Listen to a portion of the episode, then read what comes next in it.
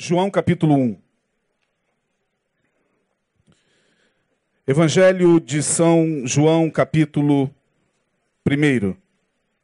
Vamos falar um pouquinho hoje sobre esse grande mistério da encarnação, que é talvez um dos mais profundos mistérios da Bíblia. E aqui se dá a diferença da nossa fé. Nesse texto, nós vemos a diferença da fé cristã para as demais vertentes, não querendo aqui colocá-la como superior, não estamos aqui querendo falar que a nossa crença é melhor, eu apenas estou dizendo que neste texto nós nos deparamos com postulados que diferenciam a nossa fé das demais vertentes da religião. João capítulo 1 fala desse grande mistério da encarnação. Isso que nos encanta, nos fascina e nos deixa teologicamente sem resposta. Imaginar a encarnação, imaginar que Deus possa ter decidido descer até nós em forma humana, é sem dúvida alguma algo assim extraordinário. Extraordinário. A encarnação é algo tão sublime tão espetacular que quando você faz um passeio nas histórias da antiguidade, em alguns mitos antigos, como por exemplo o mito babilônico, o mito egípcio, o mito sumeriano, mas principalmente o mito da Grécia Antiga e do Antigo Egito, lá você vai encontrar narrativas mitológicas narrativas mitológicas nesses povos da antiguidade de um Deus salvador. Em todos esses povos antigos havia a ideia de um Deus salvador. Quando você pega, por exemplo, o mito egípcio, que fala do nascimento de, de Horus, o deus Horus, filho de Osíris e de Ísis, disse que Horus era esse deus que veio e que morreu e que ressuscitou e é também considerado, no caso Horus, considerado o sol da justiça. E você vai fazendo um passeio, quem quem conhece ciência da religião sabe do que eu estou falando, pouquíssimas pessoas talvez entendam o que eu estou falando, mas esse, esse conceito de um Deus Salvador já estava presente nos mitos da antiguidade. E aí alguém poderá questionar e dizer: então, o que nós temos como informação da Bíblia acerca de Jesus também é mais uma história? Não. Aí é que está. Não é mais uma história.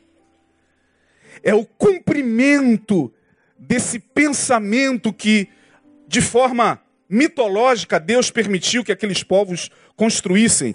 É como se aqueles povos antigos fossem visitados por Deus no seu inconsciente coletivo, ou seja, na produção deles, nas narrativas mitológicas, nas histórias homéricas, nos contos dos gregos, dos egípcios, dos sumerianos, é como se a mão de deuses já estivesse ali, tocando o inconsciente coletivo e fazendo com que aqueles povos, ou fazendo com que a, aquela humanidade antiga, já numa expectativa ainda que, que informe, ou seja, sem forma, numa expectativa ainda não vislumbrada, mas nas suas narrativas, quando você vê a narrativa dos deuses egípcios, uh, dos deuses gregos, quando você pega Hércules, por exemplo. Quantos aqui já viram um filme de Hércules? Levante a mão. Quantos já ouviram falar de Hércules? Pois é, Hércules é um Deus, filho de Zeus, com uma mulher mortal. Então Hércules, ele é um Deus homem. Porque ele é filho de um Deus com uma mortal. Perceba como Deus vai agindo na consciência dos povos para fazer com que uma grande verdade um dia pudesse acontecer. É espetacular quando você lê João capítulo 1, esse textinho pelo qual a gente passa assim com muita insignificância, é o cumprimento de todo aquele pensamento mítico narrativo daqueles povos antigos. Por quê?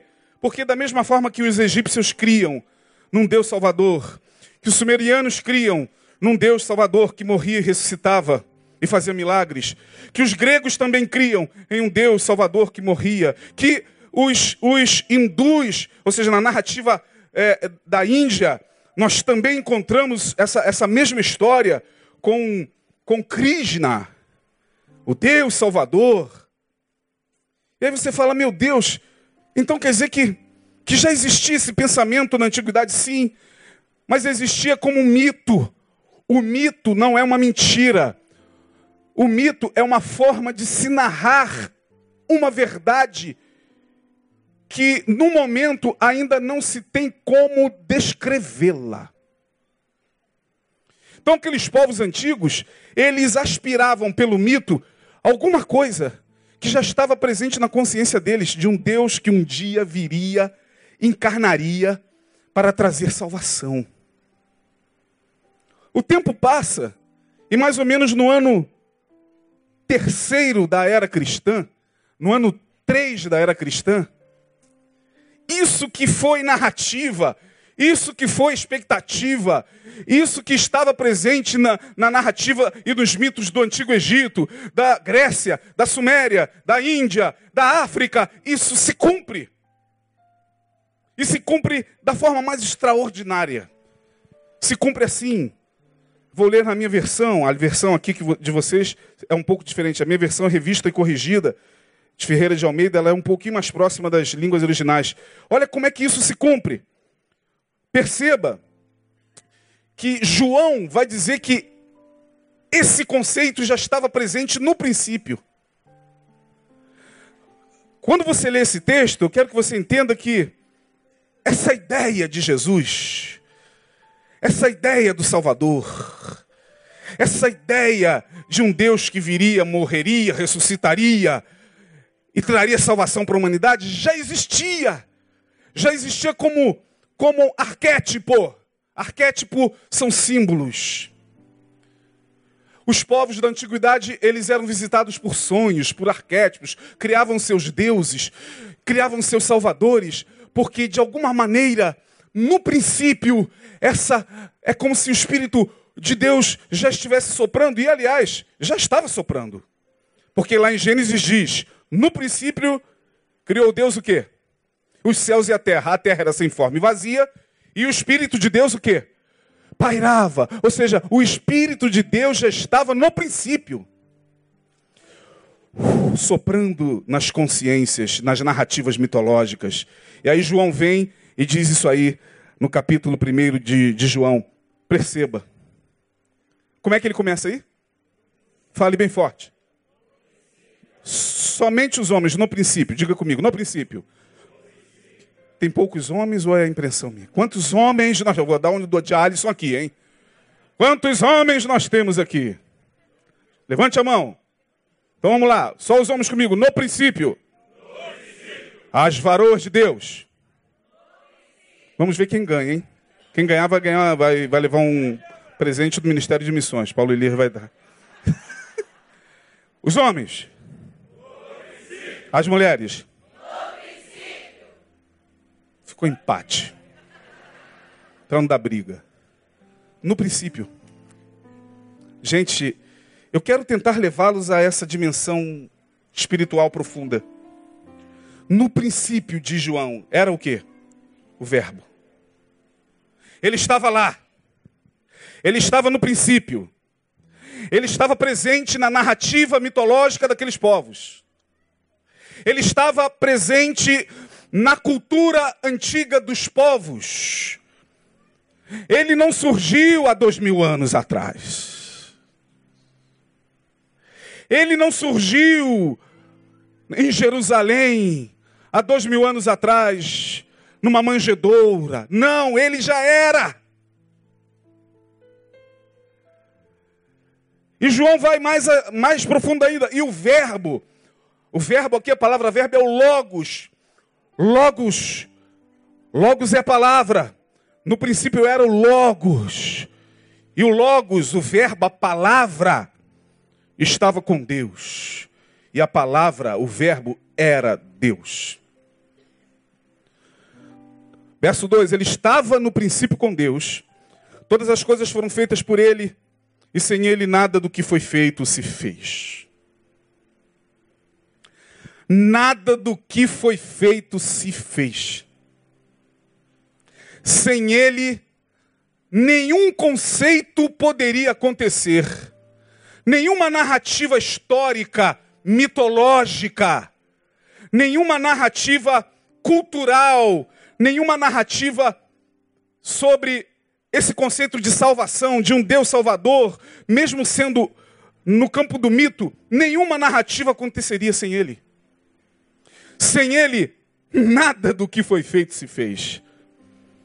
Todas as coisas foram feitas por ele, e sem ele nada do que foi feito se fez. Verso 4. Nele estava o quê? A vida. E a vida, perceba, nele estava a vida, e a vida era a luz dos homens. Portanto, a luz já está presente no mundo desde o princípio. Simples de entender, isso aqui é beabá. Então, quando você diz assim, ó, é possível que no mundo tenham passado seres iluminados? Sim ou não? Quem acredita que sim? Levante a mão. Pessoas iluminadas, não sendo da nossa fé. Levante a mão, você que tem. Me dê um exemplo de um nome. Eu sabia que vocês iam falar esse nome. É o nome mais. Gandhi. Madre Teresa de Calcutá. Isso é o que a gente tem né, de informação. Fora os muitos seres iluminados que passaram por esse planeta. Por exemplo, Siddhartha Gautama, o Buda. A palavra Buda é o iluminado. E quando você lê a história de Buda, a história de Siddhartha, você não pode negar que ele foi um homem iluminado. Ele foi.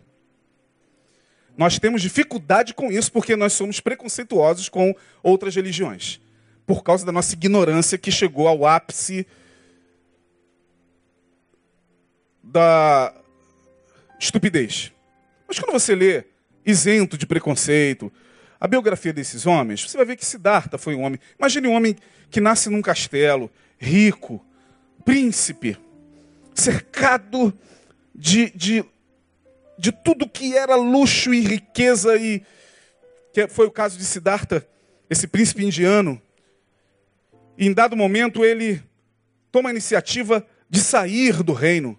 Ele nunca havia colocado os pés para fora do reino. Ele era cercado pelos seus pais e, e, e pelos seus súditos de todo conforto. Um dia, ele, jovem ainda, saiu do castelo para andar. E ele andando, ele viu um homem morto, ele viu um mendigo, um velho sofrendo, e ele viu uma pessoa doente. Aquilo ali impacta de tal maneira Siddhartha, ele não tinha noção da morte, ele não sabia o que era doença, ele não sabia que a velhice era alguma coisa que gerava uma expectativa não muito boa na humanidade, porque apontava para o fim. Ele volta para o castelo e diz: Não quero mais ficar aqui. Quero renunciar a tudo que eu tenho, porque eu quero encontrar a iluminação. Seus pais ficam desesperados, você não pode. Ele falou: Eu quero, posso e vou. Saiu simplesmente com a roupa do corpo, deixando para trás toda riqueza e todo luxo. Só que o problema é que Siddhartha, mesmo considerado, principalmente pelos budistas, né? Eu também respeito muito a história do, do, do Siddhartha, do Buda. Ele, ele começou a se auto-afligir. Ele começou a jejuar, jejuar. Ele achava que o jejum, a penitência, o sofrimento, eu tenho que me impor o sofrimento, eu tenho que sofrer, porque se eu não sofrer, eu não vou entender o sofrimento dessas pessoas. E ele jejuou, jejuou até chegar perto da morte. Perto de morrer, alguém aparece e diz: Siddhartha, o caminho da iluminação não é os extremos, é o caminho do meio. O budismo fala do caminho do meio, é o caminho do equilíbrio. E ele, que caminho do meio é esse? É através da meditação. Você medita, entra em estados profundos da mente para você se conectar com o nirvana. E o que é o nirvana? É esse estado maravilhoso. Que coisa linda. Eu já estive em templos budistas, tenho amigos budistas que me convidaram para dar palestra em templo budista. Você chega lá, é, é assim uma coisa, sabe? Todo mundo assim. Antes da palestra eu sentei fiquei na minha e eles. Você tem que respeitar. Daqui a pouco o mestre budista está presente conosco, o pastor Isaías Marcelo, que vai nos trazer uma palavra. Falei, gente, como filosofia até que eu ficaria por aqui. Mas o grande problema é que o nirvana não tem nada. O budismo não tem um Deus. Buda não criou um Deus. O budismo existe no mundo todo. Mas o budismo é apenas uma filosofia, não é nem religião, sabia? Tem gente que pega aquele, budi aquele Buda gordinho, bota em cima da geladeira para trás. Gente, aquilo ali é uma deturpação do budismo. É a mesma deturpação que os evangélicos fazem nas correntes né, de pegar a Bíblia e botar. Nós, somos muito, muito místicos mesmo. Mas não, o budismo não é nem uma religião. Existe hoje duas correntes do budismo, né? Eu poderia dar uma aula de budismo aqui, mas Siddhartha, ele foi um homem esforçado? Foi. Mas foi um homem. Foi um homem e morreu. Deixou um legado? Pode ser que tenha deixado. Mas o que nós estamos lendo é diferente. O que João está nos mostrando aqui, meus irmãos, vem antes de Siddhartha. Foi esse texto que eu usei no dia que eu fui dar a palestra ali na, no templo budista de, da Tijuca. E aí, quando eu falei lá para os mundos carequinhas, tudo com sua. Eu falei, gente, há muita similaridade entre Jesus e entre Buda, sim. Porque ambos apontaram um caminho. Mas eu quero que vocês me perdoem, eu falando para eles. Porque abri em João e mostrei que Jesus estava no princípio. Alguns coçavam a cabeça, olhavam, falavam um com o outro. Eu falei, ah, com todo respeito a Siddhartha Gautama, Jesus Cristo estava muito antes da criação do mundo. Aí o, o, o mestre falou: Que coisa interessante tu nos trazes. Quer dizer que Jesus Cristo, na concepção de vocês, não nasceu há dois mil anos atrás? Falei, como homem, sim. Como Deus, muito antes de haver átomo no universo. Aí fui para Paulo, dei mais um nó na cabeça deles, porque dali eu, pegaria uma condução, porque pode ser que os caras viessem atrás de mim. Ah. Aí eu falei assim: detalhe, detalhe. Paulo vai dizer que ele já existia antes da fundação dos mundos. Portanto, até por amor, Buda foi criado por ele. Aí eles ficaram naquele silêncio. Vamos parar e vamos voltar à nossa meditação? E depois o pastor Isaías vai dar continuidade. Aí eu já senti que a meditação não foi mais a mesma. Hum, era ah, depois. Hum, hum, porque é isso que João está dizendo, minha gente. Olha que coisa tremenda.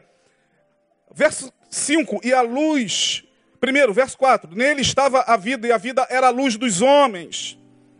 Portanto, houve homens iluminados, porque a, a luz, a vida, era a luz dos homens. Homens iluminados que passaram por esse planeta fazendo bem,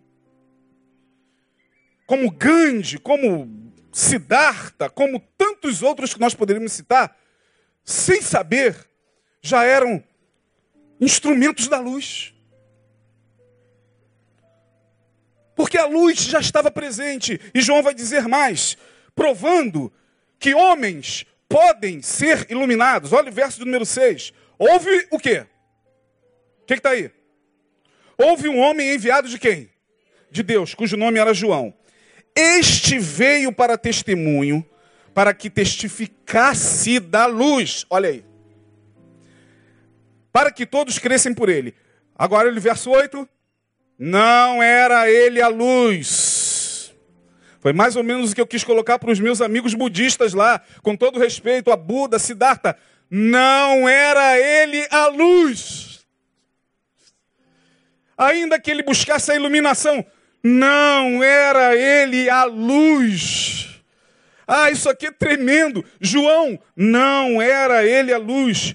Ali estava a luz verdadeira que alumia todo homem que vem ao mundo veio para que era seu e os seus não o receberam. Coloque esse versículo, por favor, para a gente entender. A gente tem que ler a Bíblia sem tara. O problema do cliente é que ele é tarado para ler. Tarado que eu falo literariamente. A gente não lê com calma. A gente não lê meditando, né? A gente lê assim. Ah, já é difícil ler a Bíblia, Senhor, não estou entendendo nada.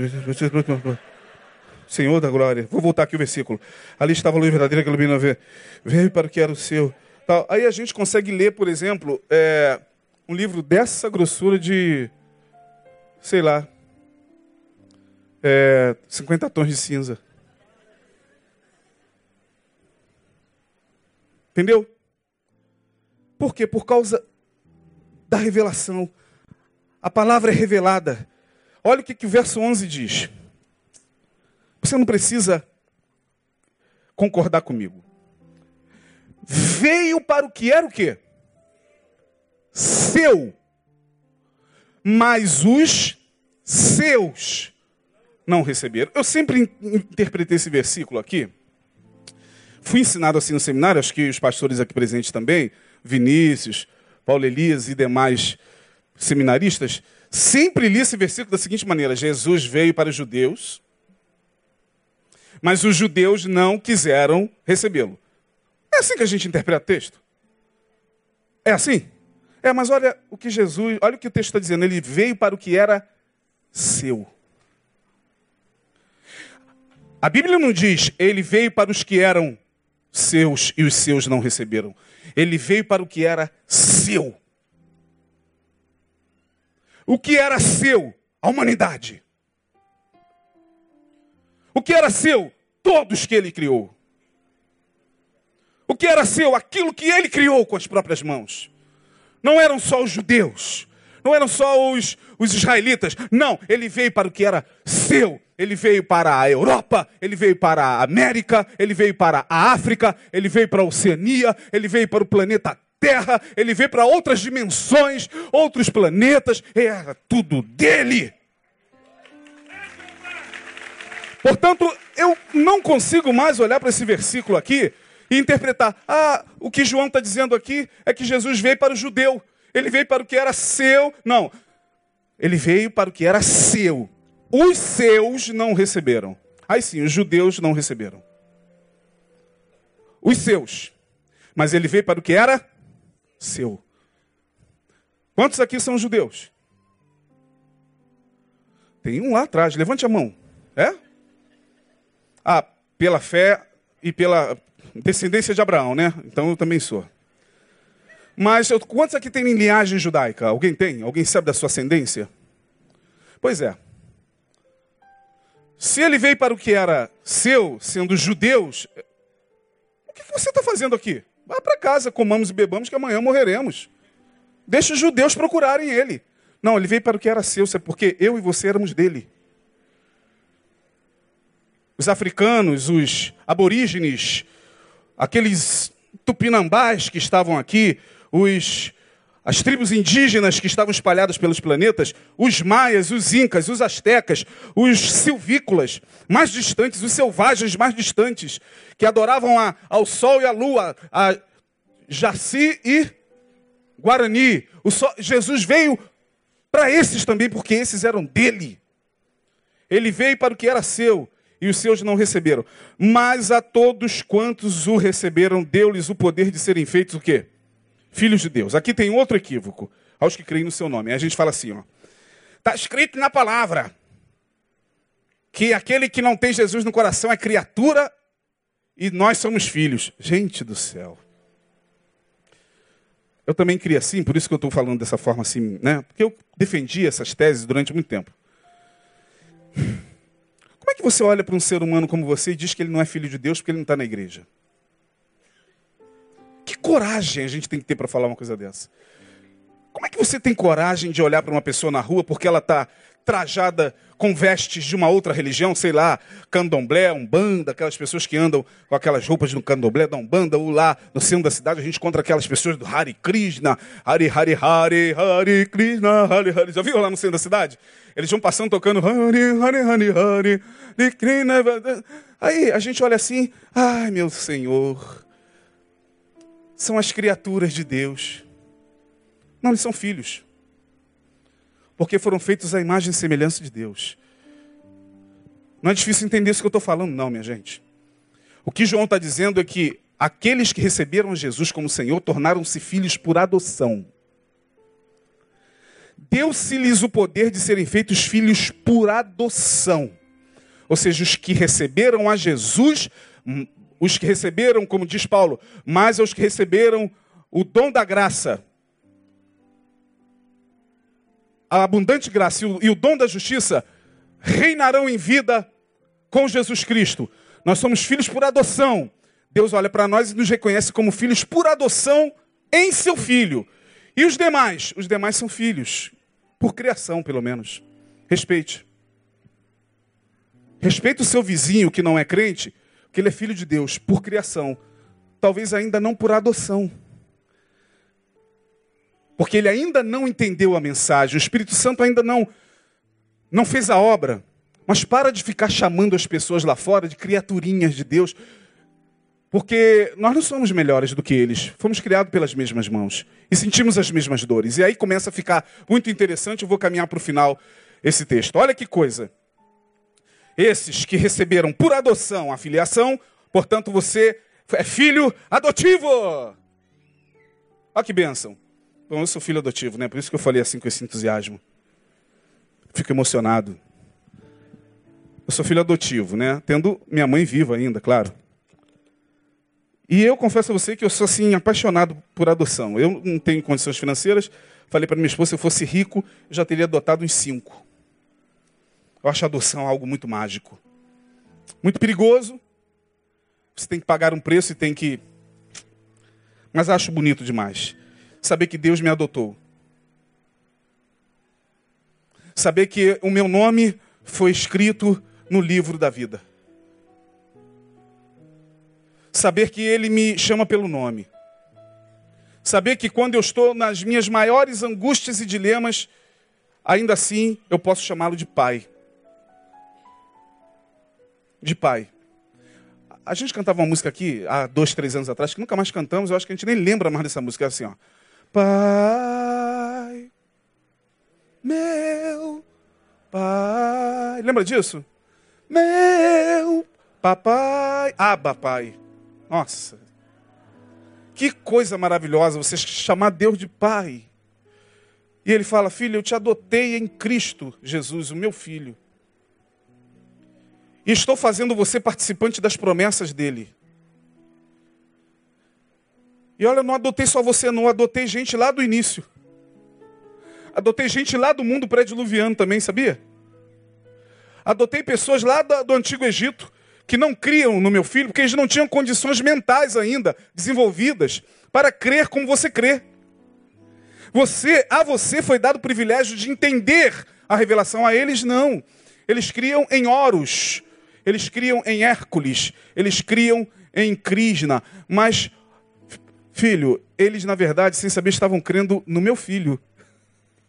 Por isso que eu também, pelo poder da morte e ressurreição do meu filho, os adoto também.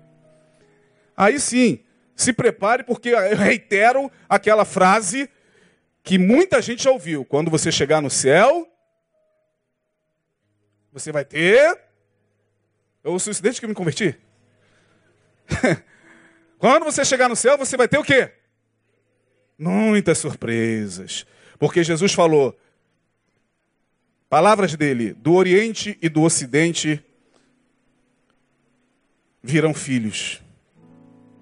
E se assentarão à mesa com Abraão, Isaac e Jacó, do Oriente e do Ocidente. Ele falou para os religiosos: vocês tomem cuidado, porque vocês podem ficar de fora. Vocês que ficam falando que eles são criaturas, porque eles não ficaram na igreja a vida toda, porque eles não aceitaram os ritos da religião, porque eles não fizeram como vocês fizeram, não cantaram como vocês cantaram, não se batizaram como vocês se batizaram, não adoraram. Cuidado! Porque se você chegar lá e se encontrar, por exemplo, sei lá com quem, quero nem arriscar, não vá ficar com raiva de Jesus. E mais ainda, chegou lá, cante como o pastor Paulo César. É Paulo César, da Brito? Cante como ele. Eu já estou ensaiando.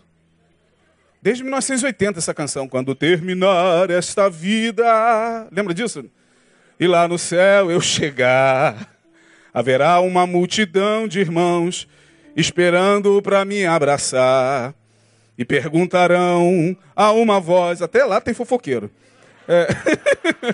Ó, conta para mim como é que você, irmão, venceu e chegou aqui.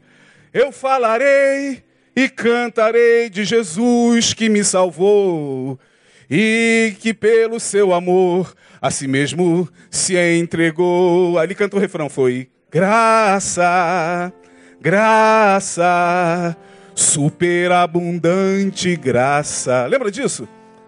Graça, irmão. Olha, eu já estou ensaiando, porque se eu chegar lá e me deparar com gente que eu achava que era criaturinha, porque não era como eu, porque não frequentou como eu frequentei, porque não foi para a igreja, levantou a mão e disse: Estou aqui, pastor, para fazer parte. Não, se eu chegar lá, Jesus. Jesus vai designar um anjo com a cara muito feia. Vai falar alguma coisa no ouvido do anjo, o anjo vai vir na tua direção, aquele arcanjo. Vai segurar no teu braço e vai falar assim: Foi graça, irmão. Ele mandou você calar a boca. Desse por satisfeito que você está aqui e goze na presença dele. Para de ficar querendo saber quem é que Jesus salva, quem é que não salva. Ai, meu Deus, ele morreu. O traficante morreu baleado, foi para o inferno. Ai, Senhor, o macumbeiro, é, o, o espírita, é porque ele precisava de salvação, pastor. É, deixa a salvação com Jesus. É difícil entender isso? Não. Mas é duro, porque nós queremos fazer o papel de Jesus. Meu Deus do céu, meus irmãos, a gente não consegue entender o básico. A palavra de Deus diz lá em Efésios: porque pela graça sois salvos, por meio da fé. E isso não vem de vós, é dom de Deus, não vem das obras, para que ninguém se glorie. Jesus Cristo está claro, mas você se acha no direito de querer se meter na salvação de quem foi embora. Ah, já viu? Pastor, que homem bom, iluminado. Fazia um bem enorme. Não conseguia ficar um dia sem servir o próximo. Nunca vi papai. Falando que eu passei por isso. Estou aqui ouvindo. Eu tendo que fazer esse, esse, esse bendito funeral ouvindo isso. Porque a pessoa chega e fala: o homem foi um homem bom. O homem serviu o seu próximo a vida inteira. O homem deixava de comer para dar a quem tinha fome. O homem viveu o evangelho, mas aí vem aquela clássica observação. Que pena, pastor. Aí já me dá um negócio aqui. Já vai me dando, né? Mas eu falei, aí vem o Espírito Santo e fala, ó, tenha paciência com ela, porque você já foi assim. Que pena, pastor, o quê? Não aceitou Jesus. Ai, aí a dor da pessoa não é pelo ente que partiu. Porque se o choro e a dor, porque eu não terei mais essa pessoa ao meu lado, ficará um vazio. Não, é porque a pessoa está preocupada se ele está no céu ou no inferno, Senhor da glória. Irmão, deixa isso com Jesus, ele estava no princípio. A salvação se deu antes de haver mundo. Paulo vai dizer isso, reclama com ele. Paulo vai dizer lá, escrevendo, me parece, com os Colossenses, que antes de haver os mundos, antes de Jesus falar, haja luz, haja firmamento, haja átomo, haja moléculas e haja Big Bang. Antes disso, ecoou no universo: haja cruz e houve cruz. É difícil de entender isso? É muito difícil, porque a gente só entende esse mistério quando a gente vai para dois mil anos atrás. E João está nos deixando bem claro que ele estava no princípio. Do princípio, ele já veio agindo nas consciências dos povos, iluminando homens como Buda e como tantos outros. E veio, veio trazendo essa revelação. A revelação veio crescendo, crescendo, crescendo. E ela, em dado momento, se concretiza. O Verbo se faz gente. E aí, o versículo 14, magnífico. E o Verbo se fez carne e habitou entre nós, e vimos sua glória, como a glória do unigênito do Pai, cheio de graça e verdade. Bom, considerações rápidas para a gente terminar. Esse texto nos ensina, primeiro, que homens em qualquer época, em qualquer lugar, de qualquer cultura, seja a mais avançada das culturas, as mais refinadas das culturas, seja aquela que nós consideramos a mais selvagem, todos esses homens podem ser alcançados pela luz. Esse texto me ensina isso. A luz estava no princípio para todos os homens. Olha aí, o verso de número 4. Aliás, é, nele estava a vida e a vida era a luz dos homens.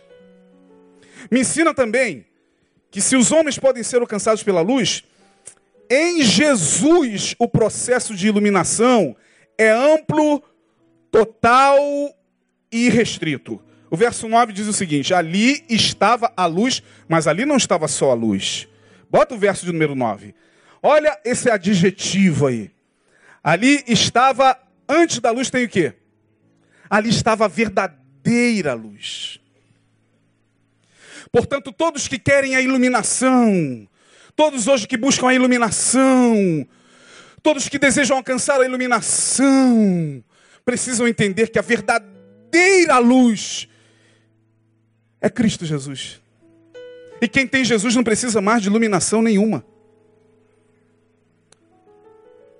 Há alguns anos atrás já falei isso aqui, vou falar de novo. Eu tenho um, uma pessoa que eu considero muito e que ele é um grão mestre da maçonaria. Ele me fez um gentil convite. Olha, você tem todo o perfil, eu acho que eu poderia apresentar você na nossa loja.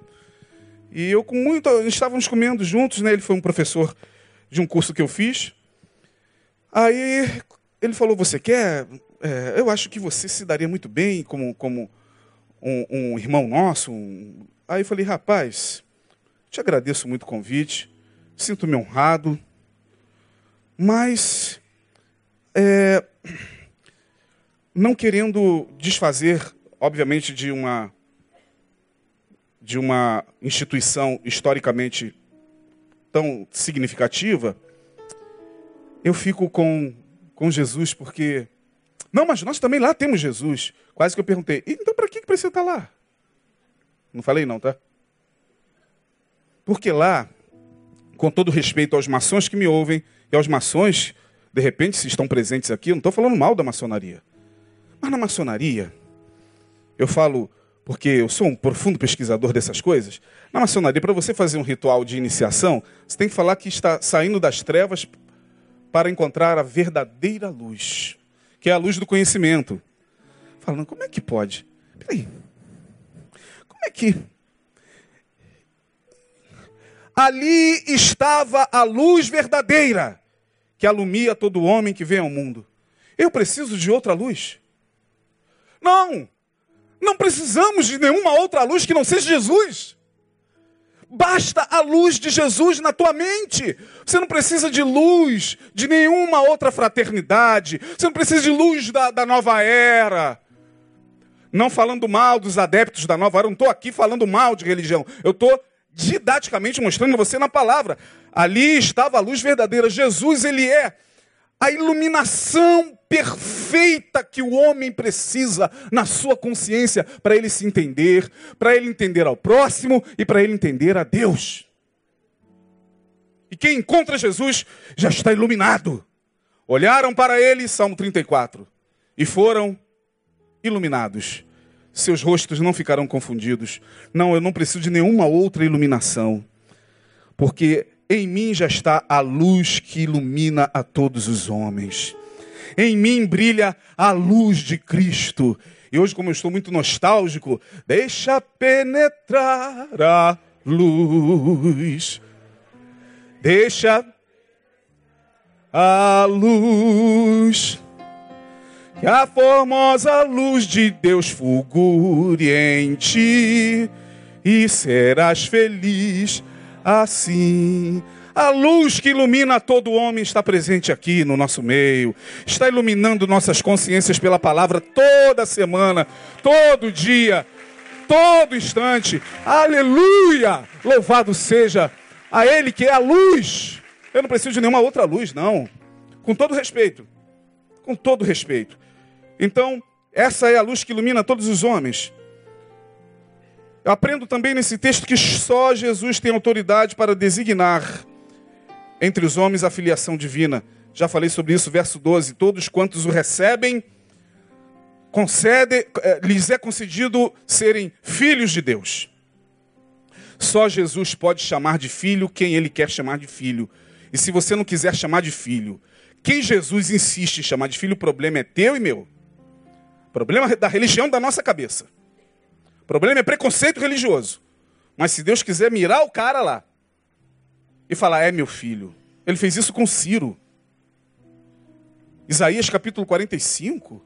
Ciro, o rei persa, que ó, nem sabia que era culto judaico, nem sabia quem era Jeová, não adorava como judeus, não conhecia o, os ritos judaicos. Deus olha para ele e diz: Ele é o meu servo a quem eu entreguei os tesouros ocultos. Abre lá em Isaías que você vai ver isso. Eu elegi Ciro desde antes da fundação do mundo. Ciro é o meu servo. Ciro eu escolhi. E se Deus escolheu, quem sou eu para falar? Ah, mas ele nunca foi em Betânia. Nunca passou pelo discipulado. Pastor, ele nunca foi lá. O problema é dele, irmão. Ora por ele. Porque não é por força nem por violência. E Jesus vai dizer isso lá em João, capítulo 16. Porque quem convence o homem do pecado, da justiça e do juízo é quem? É o Espírito Santo. Cabe a nós pregar a palavra. Cabe a nós levar a palavra. Cabe a nós, mais ainda do que pregar, viver a palavra. Acabou. Ah, porque só falta para o meu avô, pastor, aceitar Jesus. Quem disse que ele já não aceitou? Aí eu torno a, a, a, a, nossa historinha. Você chega lá no céu, tá teu avô lá. Vovô! O senhor aqui! E ele radiando luz. É, minha filha. Eu, com os meus olhos, agora vejo, com os meus ouvidos, agora ouço. Eu, quando estava lá na terra, vocês falavam e eu não compreendia. Mas ele iluminou a minha alma no último instante de vida a graça dele me alcançou de tal maneira que eu estou aqui. E agora? Vai ficar com raiva de Deus? É difícil, né? É, é, para alguns de vocês, para alguns que estão nos ouvindo lá, é difícil. Porque a gente não aceita, tem que estar no nosso meio, tem que fazer o rito, tem que vir à frente tal. Tem, isso é importante? É. Muito importante, mas isso não garante salvação. Estar aqui sentado não garante salvação. A gente sabe disso, vocês ouvem isso o tempo todo. Então, só Jesus pode designar entre os homens a filiação divina. E aí vem a questão, verso 14 eu termino. Porque o verbo se fez carne? Simples. Ele se fez carne, ele se fez gente, e aí está o grande mistério. Ele cumpre, ele cumpre o ele cumpre tudo aquilo que no passado era mito. Ele cumpre nele tudo aquilo que era arquétipo. Ele cumpre nele tudo aquilo que, ela, que era memória histórica, cultural e arquetípica e mitológica. Ele cumpre. Como? Se tornando gente. chorando como um bebê, mamando no seio de uma mulher, crescendo em graça e em verdade, se tornando uma criança, talvez peralta, talvez não, diferente, não sei, um adolescente. Depois ele adquire uma idade mais mais acima, 20 anos, jovem, com todas as pulsões naturais de um jovem no corpo. Com todas as glândulas produzindo tudo que se produz num jovem de 20 anos. Vivendo as tensões sexuais das pressões epidídimas que todo jovem sente. Ou você acha que Jesus era um ser etéreo? Ou você acha que Jesus, quando olhava para uma mulher, ele via um poste? Não, ali está um poste. Ó, oh, poste. Ainda não é chegada a minha hora, poste. Não, ele olhava e via a mulher. Ele via o sexo oposto. Ele, quando olhava para as pessoas, ele entendia o drama das pessoas, porque ele era gente. O verbo veio se fazer gente para andar no nosso meio e sentir as nossas dores. Por isso que quando Jesus olha para a minha dor, ele não olha como você olha. E quando ele olha para a sua dor, ele não olha como eu olho. Quando ele olha para a tua crise, para a tua depressão, ele não olha como os teus familiares olham. Isso é frescura, isso é falta de trabalho, isso é. Levanta daí, pô. Arrumar um emprego, isso aí logo passa. Não, Jesus ele sabe o que você está vivendo na tua alma. Porque ele foi gente. Ele sabe das loucuras que passam na tua cabeça porque ele foi homem. Ele sabe dos momentos que você quer desistir. Porque ele também falou: Deus meu, Deus meu, se possível for. Ou não, Deus meu, Pai, se possível for, passa o quê? De mim o quê? Isso é um momento em que Jesus pensa, vontade de desistir da cruz. Ele sabe que todo nós, todos nós temos aqueles momentos que, Pai, não dá mais, eu acho que eu vou, porque ele também quase foi. Ele sabe. Ele conhece. Porque ele se fez gente para habitar entre nós, mas ele habita entre nós não para nos ensinar a ser gente, mas para sentir como gente. Sentir nossas dores, porque o ser humano é um poço de complexidade. Nós temos que entender isso, minha gente. Não tem como a gente tratar o ser humano como se trata as cartilhas da física e da matemática. Um mais um é dois. Aceitou Jesus, está está tudo tranquilo, está tudo resolvido. É, em termos é, é, de complexidades é, orgânicas, sexuais, mentais e emocionais. Entrou Jesus na vida, pronto, tudo está resolvido. Não, não está, não. Nós, seres humanos, diferentemente dos animais, nós temos sistemas complexos de pensamento. Nosso pensamento ele não coaduna com a nossa ação, a nossa ação não respeita o nosso sentimento, o nosso sentimento não respeita a nossa vontade. Fica tudo desarrumado dentro da gente o tempo todo. Então não é só falar, ah, recebe a Jesus Cristo para que você possa é, triunfar sobre tudo isso. Não, você vai lutando com isso no dia a dia e Jesus entende, entende que você caiu, mas não quis cair, escorregou sem planejar escorregar, pecou sem que o pecado fosse um planejamento do ano de 2017.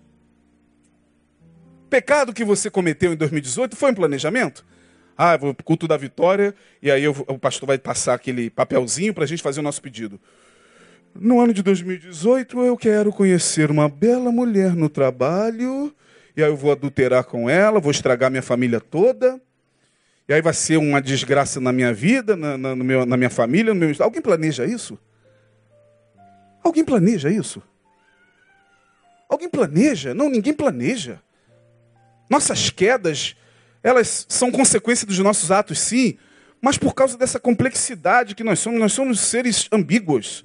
Nós chamamos a luz de trevas, chamamos o doce de amargo, amargo de doce. Nós chamamos pão o que é pedra de pão e, e o que é cobra a gente chama de salmão. Ora, qual é o pai que se o filho lhe pedir pão, ele vai lhe dar pedra? Qual é o pai que se o filho lhe pedir peixe, ele vai dar serpente? O Pai Celestial não vai fazer isso com vocês, porque Ele sabe que vocês vivem numa dimensão onde vocês olham o, a pedra e dizem: ai, que pão maravilhoso. Eu quero, Senhor, eu quero, eu quero. Ah, que salmão delicioso! E aquilo ali é uma mamba negra que vai te picar. Mas aí você não está enxergando, porque aqui está tudo confuso. Aqui está misturando paixão com desejo, com vontade de servir a Deus, vontade de chutar o balde ao mesmo tempo, vontade de ser santo, mas vontade de encher a cara, vontade de estar na presença de Deus, mas vontade de sumir do planeta para ninguém te encontrar. É um tempo todo essas crises aqui. Aí quando aparece aquilo que a gente pensa que é de Deus, não é, não é de Deus, é, é pão, não é, é pedra, é, é, é, peixe, não é, é serpente. E Deus conhece essas nossas crises. Por isso que Ele tem essa paciência conosco. Não fosse as misericórdias do Senhor, nós já teríamos o quê? Como sou eu, então, já teria sumido do mapa. Portanto, esse texto me ensina que ele veio sentir como gente, ele sente os meus dramas, minhas agonias mais profundas, minhas dores de alma. E quando eu estou mergulhado na escuridão do meu ser, quando ninguém pode estar lá comigo, quando não há palavras para descrever o terror, o terror da noite, o terror da alma, o terror da dor da alma, ele está lá porque ele se fez gente. E é isso que nos dá o alento, saber que ele é homem. Ele não foi homem. Jesus é homem. Pastor, de onde o senhor tira isso? Da Bíblia. Porque só há um Deus. E só há o quê? Um mediador entre Deus e os homens. Jesus Cristo, homem. Jesus Cristo, homem. Jesus Cristo, homem. Porque só há um Deus é o que? Hebreus o que é isso? Porque só há um Deus e um só mediador entre Deus e os homens. Eu acho que é Hebreus. Jesus Cristo, homem. Portanto, Jesus foi um homem. Não, ele é um homem. 100% glorificado. Ele é Deus 100% exaltado, mas ele é homem 100% vencedor. Deus 100% poderoso. Você tem que entender isso. Você, quando adora Jesus, está adorando a Deus homem, homem Deus. Como homem, ele leva tudo que é meu para Deus. E como Deus, ele traz tudo que é de Deus para mim. Ele é o sumo sacerdote perfeito por isso porque ele media da forma correta. Buda não teria essa condição, porque Buda era homem e não Deus. Zaratrusta, sei lá o nome do, do, do profeta da Pérsia antiga, esqueci o nome dele, Lao Tse, era homem. Gandhi, homem. Madre Teresa, uma mulher cheia de crises, carências, que também amava, que também chorava, que era uma mulher, oh, era uma santa, uma mulher. Uma mulher santa, uma santa mulher. Portanto, todos os grandes iluminados passaram, São Francisco de Assis, homem. Santo Agostinho, homem. E o Papa, pastor? 100% homem. E os santos da igreja, todos homens, homens, homens, e somente homens. Jesus é homem também, mas ele é Deus. Deus e homem, porque só há um Deus e um, e um só mediador entre Deus e os homens. Olhe isso aí, grave na sua mente. Cristo Jesus o quê? Homem. Portanto, Jesus não foi homem. Ele é o homem. Pode aplaudir esse homem, se é para ele. Ele é o homem. Homem que cumpriu o que o primeiro homem não cumpriu. Homem que viveu o que o primeiro Adão não viveu. Por isso, que na kenosis, o que é a kenosis? A kenosis é esse esvaziar dele. Kenosis, Filipenses 2,5, é a kenosis. Kenosis é um vocábulo grego que significa esvaziar. Na kenosis diz, ele sendo Deus, não teve como usurpação o quê? Ser igual a Deus, mas aniquilou-se a si mesmo, tomando a forma de servo. Servo ali, a palavra é doulos, no grego escravo. Ele veio para, para servir como um escravo à humanidade, no sentido de, de vir para servir apenas. E, achado na forma de escravo, de servo, ele morreu a morte de cruz. Pelo que também Deus o exaltou soberanamente. E lhe deu um nome acima de todo nome. É por isso que os demônios tremem a esse nome. É por isso que as entidades mais poderosas ao nome de Jesus, elas se curvam. É por isso que os bichos mais ferozes do, do, do, do inferno, ao nome de Jesus, há um silêncio total, porque eles sabem quem é. Eles sabem quem é. Nós não sabemos. Éramos para saber. Porque eles creem, e diz o texto, eles creem e estremecem. O nome que você invoca sobre a tua vida estremece o inferno. Então nessa noite eu quero encher o teu coração de fé. Essas duas canções foram cantadas aqui pelos homens, nossa, me encheu de alegria, porque essa era a palavra que eu estava para ministrar. E hoje eu quero dizer para você o seguinte: independente do que você enfrentou, está enfrentando e vai enfrentar, lembre-se, o Deus homem estará com você até o último dia da sua vida. Por quê? Porque ele foi exaltado porque fez o caminho contrário do diabo. Ele, sendo Deus, não quis ser igual a Deus. O diabo, não sendo Deus, quis ser igual a Deus. Então Jesus estava indo de lá para cá, o diabo daqui para lá. Passaram os dois. Ué, para onde você está indo? Eu estou indo cumprir a, a missão do Pai. Eu sou Deus e me tornarei homem. E o diabo é, eu sou uma simples criatura e vou tentar ser Deus. Jesus, tenta a sorte. A gente se vê. E se viram. E o diabo estremeceu. E o universo estremece. Porque ele é senhor da vida e da morte. Ele é senhor do passado, do presente e do futuro. Ele esvaziou-se para nos fazer entender que para viver como ele a gente tem que ser mais do que cristão. E aqui eu termino. Falei muito hoje. Puxa vida, eu comecei a pregar, eu falei, vou terminar oito horas para deixar o pessoal ainda ver a pegadinha do Faustão. Mas eu falo demais, eu tô, o, o, Neu me, o Neu me estragou mesmo. Aprendi com o pastor Neu, reclame com ele. Ele não é que ele fala demais, né? Ele pelo menos prega. Eu eu acho que eu, que, eu, eu tento pregar, mas acaba saindo isso. É, eu quero só encerrar esse texto dizendo que para viver como Jesus, a gente tem que ser mais do que cristão, a gente tem que ser crístico. Diga crístico. Não é crítico, não. Bota o S aí. Crístico. Esse conceito de homem crístico é de um grande homem iluminado que eu admiro profundamente os escritos dele. Ele é um espiritualista, ele não é da religião cristã, mas ele é um homem que marcou a geração dele.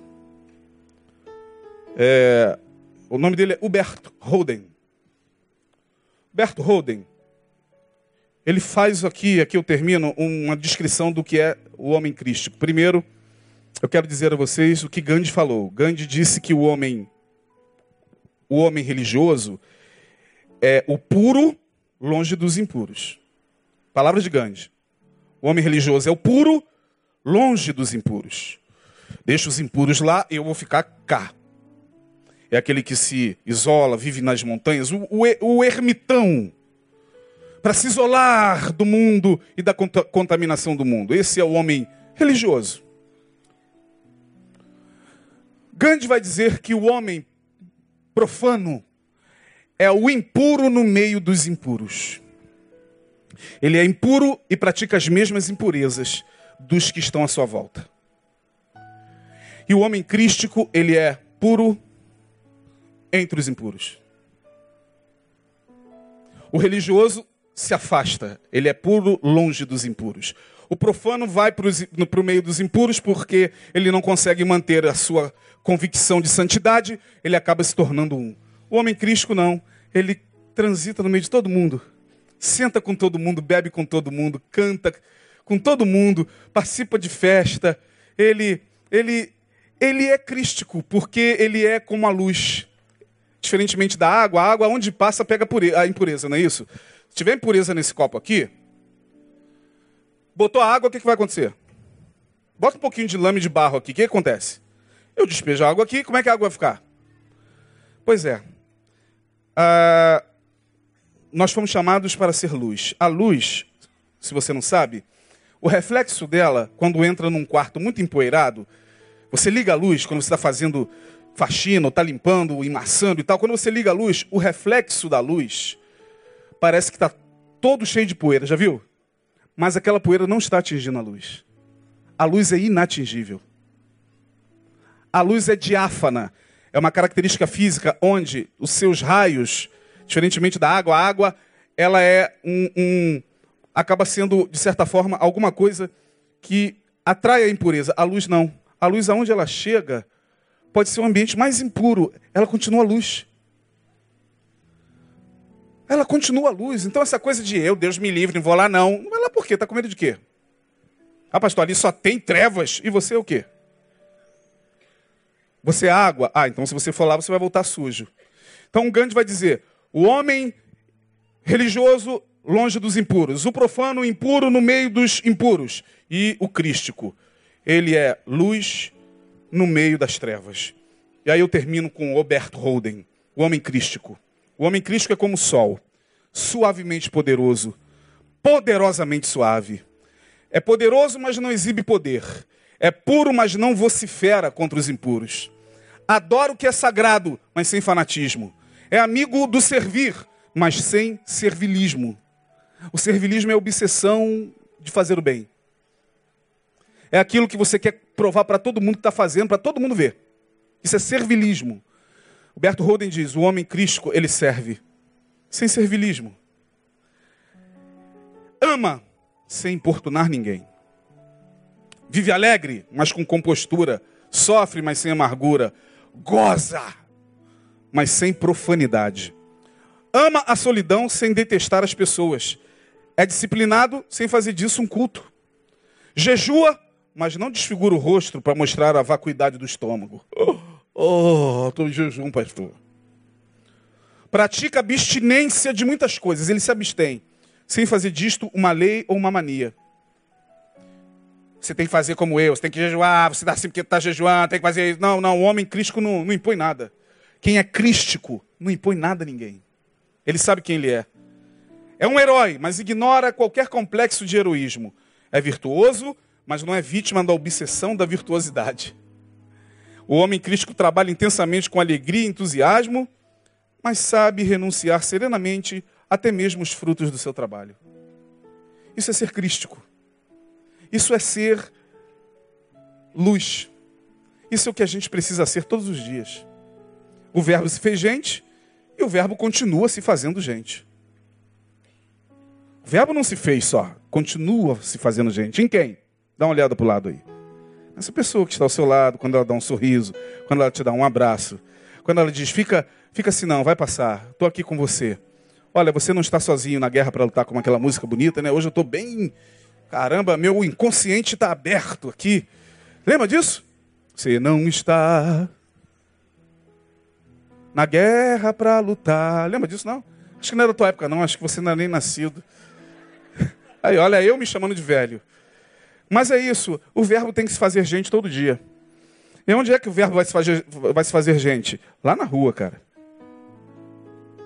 Lá entre os homossexuais, que a gente abomina, que a gente tem ojeriza lá entre os da fé diferente, lá entre, entre os que estão perdendo o controle, entre os que estão matando, roubando, destruindo, é, é lá que o homem crístico vai, vai fazer com que o verbo vire gente.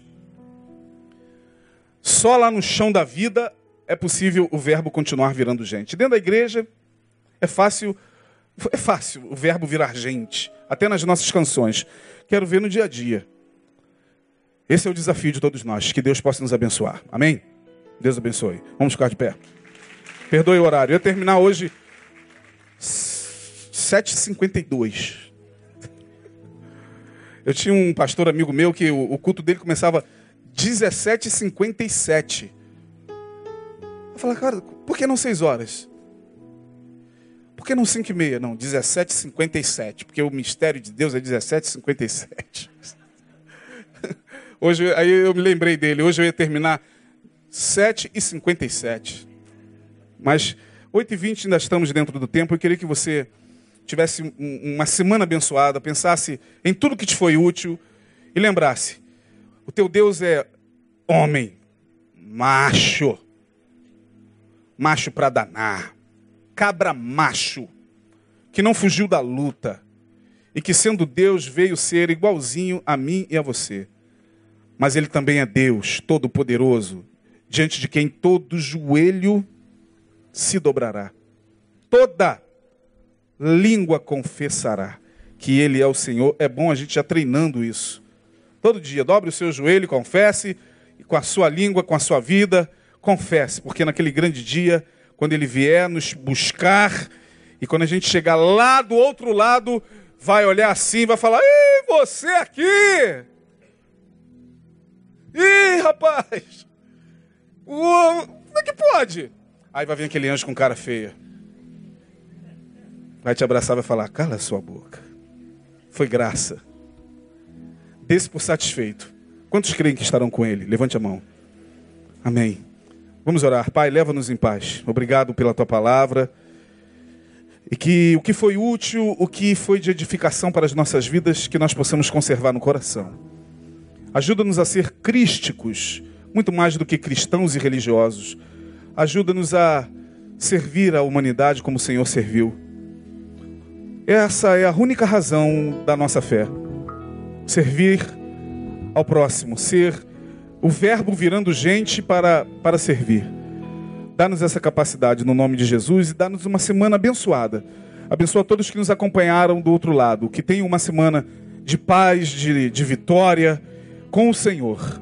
Assim nós te pedimos que cheguemos em casa, em casa guardados debaixo das tuas mãos. Livra-nos do homem mau. Toma as conduções, os automóveis, os ônibus, ó Deus, que nos levarão. Coloca anjos poderosos ao nosso redor, livrando-nos de todo mal. Assim nós oramos que o teu grande amor e que a graça bendita de Jesus Cristo, homem, e que as consolações do Espírito de Deus, o Espírito que dirige a igreja de Jesus, esteja com, estejam com todos os teus servos na face da terra e nesse lugar, desde agora e para sempre.